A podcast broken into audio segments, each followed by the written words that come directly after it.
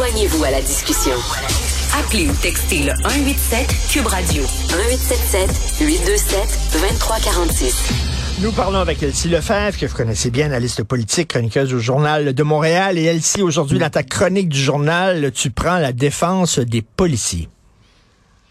Oui, je prends la défense des policiers parce que, bon, ils sont importants pour nous. On parle souvent là, des fusillades et puis là, avec les cas terribles qu'on a vus dans les dernières semaines et notamment celui là à Louisville où euh, on se rend compte, et d'ailleurs, euh, hier, le gouvernement du Québec a annoncé qu'il y aurait une enquête publique euh, sur cette question-là, qu'un finalement multirécidiviste qui a été, dans le fond, bon, il avait été pris pour à cinq occasions dans des dans différents délits, mais avait été libéré pour cause de troubles hmm. mentaux.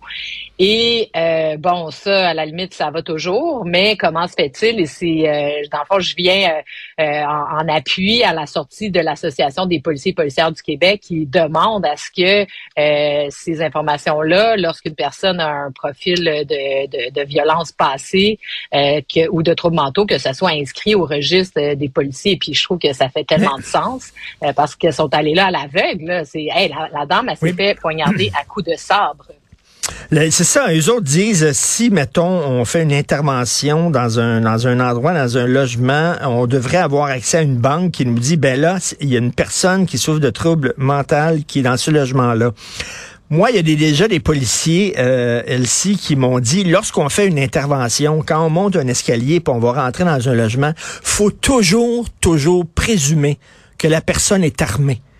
Tout le temps dans toutes les conditions. Tu sais, fait que est-ce que vraiment on a besoin d'une banque? Qui ont rien qu'à présumer dès le départ que la personne qui est là est possiblement dangereuse? Point final. Ben c'est sûr, ben c'est sûr. Puis là, bon, euh, c'est sûr qu'il y a les aspects de l'intervention policière. Est-ce que ils ont agi correctement, ça, l'enquête va peut-être le démontrer. Mais reste que quand même, quand une personne d'un niveau de dangerosité un peu extrême est en, j'allais dire en cabale, n'est pas en cabale parce qu'il est libéré, mais dans ce cas-ci, et d'ailleurs, il y, a, il y, a, un grave examen de conscience à la commission elle-même. Donc, la commission, elle, avait jugé, quand tu lis le rapport, euh, que euh, la personne euh, était un risque pour la société. Et hmm. puis, cette personne-là, en plus, elle niait complètement euh, sa maladie, elle faisait suivait pas les traitements, elle continuait de prendre des drogues euh, qui euh, bon certainement n'amélioraient pas sa situation. Donc tu sais parce que quand une personne puis tu sais parce que dans le fond dans, dans mon article je parle de deux éléments, c'est que ces, ces informations-là, elles sont déjà publiques. Donc, quand une personne se présente en cours, ben c'est inscrit là. Tu sais, si moi je, je commets un délit, il va y avoir euh, un procès verbal. Mm. Puis ça c'est c'est disponible dans toutes les, les archives euh, des tribunaux du Québec. Elle se le fait, euh, accusé de. Puis à la fin, ben il y a un verdict. Donc libéré, accusé et donc libéré ou sais si les procédures ne, sont si la personne est relâchée ou libérée pour cause de troubles mentaux, ça va être inscrit. Donc il y a comme deux choses à distinguer parce que certaines personnes se posaient parce qu'ils disaient oui mais c'est confidentiel, euh, le, statut de la personne, etc. Mais non, c'est comme on n'aura pas effectivement le, rapport du médecin qui dit exactement c'est quoi le trouble mental associé, c'est quoi, tu sais. Mais juste le fait de savoir que cette personne-là a commis un crime, puis qu'elle a été libérée pour ça, moi je pense que ces informations-là devraient être colligées ou plus vite, puis qu'on trouve une manière de le faire, euh, tu sais, pas nécessairement à mitaine, mais que, tu sais, je veux dire, quand euh, à la fin, là, quand le procès verbal, bon, on coche une case, puis ça s'en va dans le registre pour avoir ces informations-là. Mais oui, je partage ton point qu'ils doivent intervenir avec euh, la prudence nécessaire.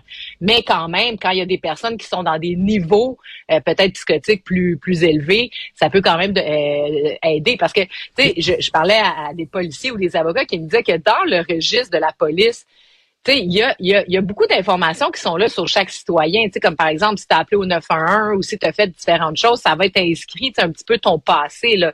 Donc, ça, c'est des informations qui sont déjà euh, colligées. Mmh. on, on met dans le registre les gens qui ont des armes à feu, puis tout ça, puis les policiers disent que ça les aide dans leurs interventions. Ben je pense que cette information-là devrait être là. Tu sais, bon. J'ai reçu, j'ai reçu la semaine dernière, ici, ici à l'émission. ben, en fait, c'est un de mes amis qui est réalisateur, monteur, puis il a souffert de d'épisodes psychotiques, il a eu des, des, problèmes de santé mentale. Puis il dit, je suis tanné qu'on associe santé mentale à danger, à menace, à meurtre, à violence. Il dit, il y a plein de gens qui ont des problèmes de santé mentale et qui sont pas des bombes à retardement. Et, eux autres te diraient, ben écoute, le, fait, tu sais, comme lui, il, a paniqué bien raide quand M. Bonardel dit, ben peut-être qu'on devrait pas euh, émettre des permis de conduire à des gens qui ont des troubles de santé mentale. Il dit, voyons donc, il dit, moi j'ai besoin de voyager, puis tout ça. Bon. Euh, ben oui, ça, ça va trop loin. Ça va trop loin, c'est ça. mais... Est-ce qu'on devrait, mais, tu sais, mais, là, les autres vont dire, là, écrivez pas, là, oui, j'ai des problèmes de santé mentale, mais je veux pas que ça se retrouve dans une banque de données, ça. Non, mais ça, ça va parce que bon, la personne n'a pas commis de délit. Hmm. Moi, ce que je parle, c'est des gens qui ont été accusés en cours pour un délit, donc c'est reconnu. Puis là, ensuite de ça, si la personne a été libérée spécifiquement pour cause de troubles mentaux, ça veut dire qu'on ne peut pas l'accuser puisque pendant qu'il était dans sa psychose ou bon son son, son, son, son problème, bref, elle n'était pas consciente, donc elle peut pas être accusée au criminel de son de son délit. Ben là, moi je pense qu'il y a un enjeu là parce que si si elle était pas, si on reconnaissait pas le trouble mental, cette personne-là aurait été accusée, aurait fait de la prison présumément. Donc, euh, hmm. moi, c'est cet aspect-là. Puis le deuxième aspect, c'est le code criminel.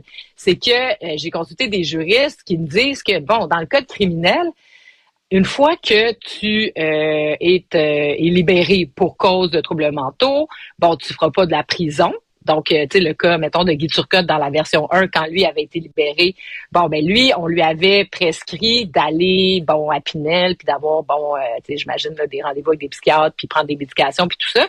Mais dans le code criminel, ce que ça mentionne, c'est que c'est le, le, patient, donc la personne qui va décider si c'est elle qui va suivre mmh. ou non les traitements. Donc là, on fait mmh, reposer mmh, dans les mains d'une personne qui a commis un délit, mais qu'on va pas mettre en prison parce que la personne est malade. Donc ça, c'est correct. Mais une fois qu'on dit que tu es malade, mais tu vas pas en prison, mais j'espère que tu dois te conformer. Non, on sait, on, puis on sait, on, connaît, on connaît le pattern ici. Là, ces gens-là prennent les médicaments. Là, sont super bien. Fait que là, ils ont dit, j'ai pas besoin de prendre médicaments. Mes médicaments, je suis bien.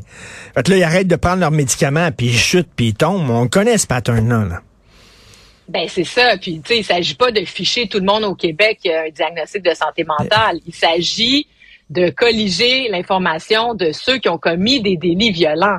Et donc, et surtout dans ce cas-ci, celui de Louisville, c'était cinq fois déjà.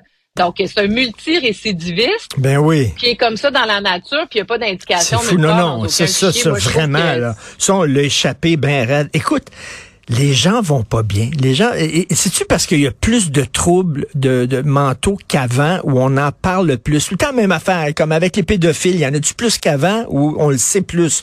Même chose avec les cas d'inceste, il y en a-tu plus qu'avant ou c'est rien qu'on en parle plus? Je sais pas, mais tabarnouche qu'il y en a des cas. Écoute, les policiers me disaient, c'est 60-70% des appels qu'ils ont, c'est relatif à des gens qui ont des problèmes de santé mentale. Ben c'est ça. Moi, je pense que peut-être qu'il y en a plus. C'est plus facilement identifiable aussi, puisqu'on en parle plus. Je pense qu'on est capable de mettre un, de poser un meilleur diagnostic sur c'est quoi la cause de tout ça. Mais de l'autre côté, effectivement, si on en parle plus, si on le diagnostique plus, est-ce qu'il y a assez de ressources pour faire le hmm. suivi de ces gens-là? Ça, c'est clair que je pense que c'est, je, je, pense que tout le monde le voit. Là. Il manque clairement de ressources là-dessus pour faire les suivis. Euh, donc, il y a beaucoup d'aspects, je trouve, dans le. Puis tu sais, l'enquête, c'est pas pour rien qu'il y a une enquête publique, hein, parce qu'il y a beaucoup d'éléments. Bon, le fait que les policiers euh, n'avaient pas l'information au registre. Ensuite de ça, le code criminel qui fait en sorte que bon, la sécurité de la, population, de la société repose sur le fait qu'une personne délinquante, potentiellement malade, ne va suivre ou pas son, son, son traitement. Donc ça, c'est problématique en soi, le code euh, criminel. Puis l'autre chose, la commission, comment peut-elle mettre dans un rapport de libérer des personnes qu'elle considère dangereuses? Euh, donc l'enquête publique, là, euh, je pense qu'on n'a pas fini d'en entendre parler, puis il y a des choses intéressantes qui vont nécessairement sortir de mm, ça. Mm. Ce qui est bien, c'est que là, c'est l'association des policiers, donc euh, je pense qu'ils lâcheront pas le morceau, puis ils ont raison par ailleurs. Puis mais tu sais, il y avait quand même aussi des, des, témoignages à savoir de, de, de, chercheurs qui disent qu'effectivement, quand il y a un cas de, de tuerie de masse, par exemple, aux États-Unis, c'est démontré qu'après ça, il va y avoir des relents, donc des personnes qui vont mmh. agir aussi parce que bon, ça leur donne l'idée et tout ça. Mais euh, oh non, c'est effectivement, mais, mais ce, ce cas-là, on l'a échappé bien raide. Écoute, on a on a évité une catastrophe. T'imagines la SAC qui voulait se lancer dans la reconnaissance faciale. Et ce qui est vraiment bizarre là-dedans, j'en parlais tantôt avec Jean-François Lisée, puis il me faisait la remarque, il dit, on dirait que la ministre des Transports, Mme Geneviève Guilbeault, elle a appris l'existence de ce projet-là en lisant le journal. Comme si elle-même ne ah. savait même pas que la SAC se lançait dans cette affaire-là. C'est incroyable. Ben oui, c'est incroyable. Euh, puis je pense qu'elle a réagi de la bonne manière. Là. on peut-tu commencer par régler euh, le système là, de sa clique, puis le chaos actuel, reprendre le retard, parce que en ce moment, ils ont allongé les délais. Là, donc, il y a bien des gens qui se promènent avec un permis de conduire qui, qui doit être renouvelé au mois de juin. Donc là, il me semble qu'effectivement, il y a bien des chantiers. Ceci dit, peut-être que c'est une bonne idée de faire ça. Mais je pense qu'on peut prendre une petite bouchée à la fois puis qu'on n'a pas démontré notre capacité informatique. Euh, mais c'est ça. En, fait, ce qui, est, triste là-dedans, c'est qu'elle dit pas que c'était pas nécessaire. Elle dit on n'est pas assez bon pour le faire. C'est un peu, c'est un peu ça là. ben, c'est ce qui est triste. C'est ce qui est triste. Puis tu sais, euh, puis tu sais là, je fais, je pense coq à mais tu sais hier les médecins spécialistes euh, quand ils sont sortis concernant la réforme de Christian Dubé, ils ont mis quatre choses sur la table qui doivent être réglées rapidement, dont notamment le système de prise de rendez-vous pour voir un médecin spécialiste. Donc, eux, ce qu'ils prétendent, c'est qu'il y a 30% environ que c'est des doublons. Il y a environ 10% qui n'ont pas besoin de voir euh, vraiment un médecin. Mais le 30% de doublons, je veux dire, c'est énorme. Comment ça se fait qu'ils sont pas capables d'avoir une base de données? C'est la base. Puis hier, en réplique, Richard Dubé est sorti puis il a dit il y a environ 850 000 Québécois en attente de voir un médecin spécialiste. Puis là, je lisais ça, puis je me disais, ben voyons donc, ça se peut pas. Là. 850 000, ça voudrait dire un Québécois sur huit qui est en attente de voir un médecin spécialiste. Donc, quand tu es rendu au niveau de voir un médecin spécialiste parce que il y a un médecin de famille qui a diagnostiqué vraiment une maladie ben grave, là, bon, c'est sûr que médecin spécialiste, il y a bien des choses, euh, justement les psychiatres, il y a le dermatologue, ben bon, il y a plein d'affaires. Mais est-ce qu'on a vraiment 850 000 personnes? Je trouve que ça donnait un peu la réplique euh, de dire que les médecins spécialistes ont peut-être raison. Fait que ça, il y a la banque de données. Puis l'autre affaire, c'est Optilab.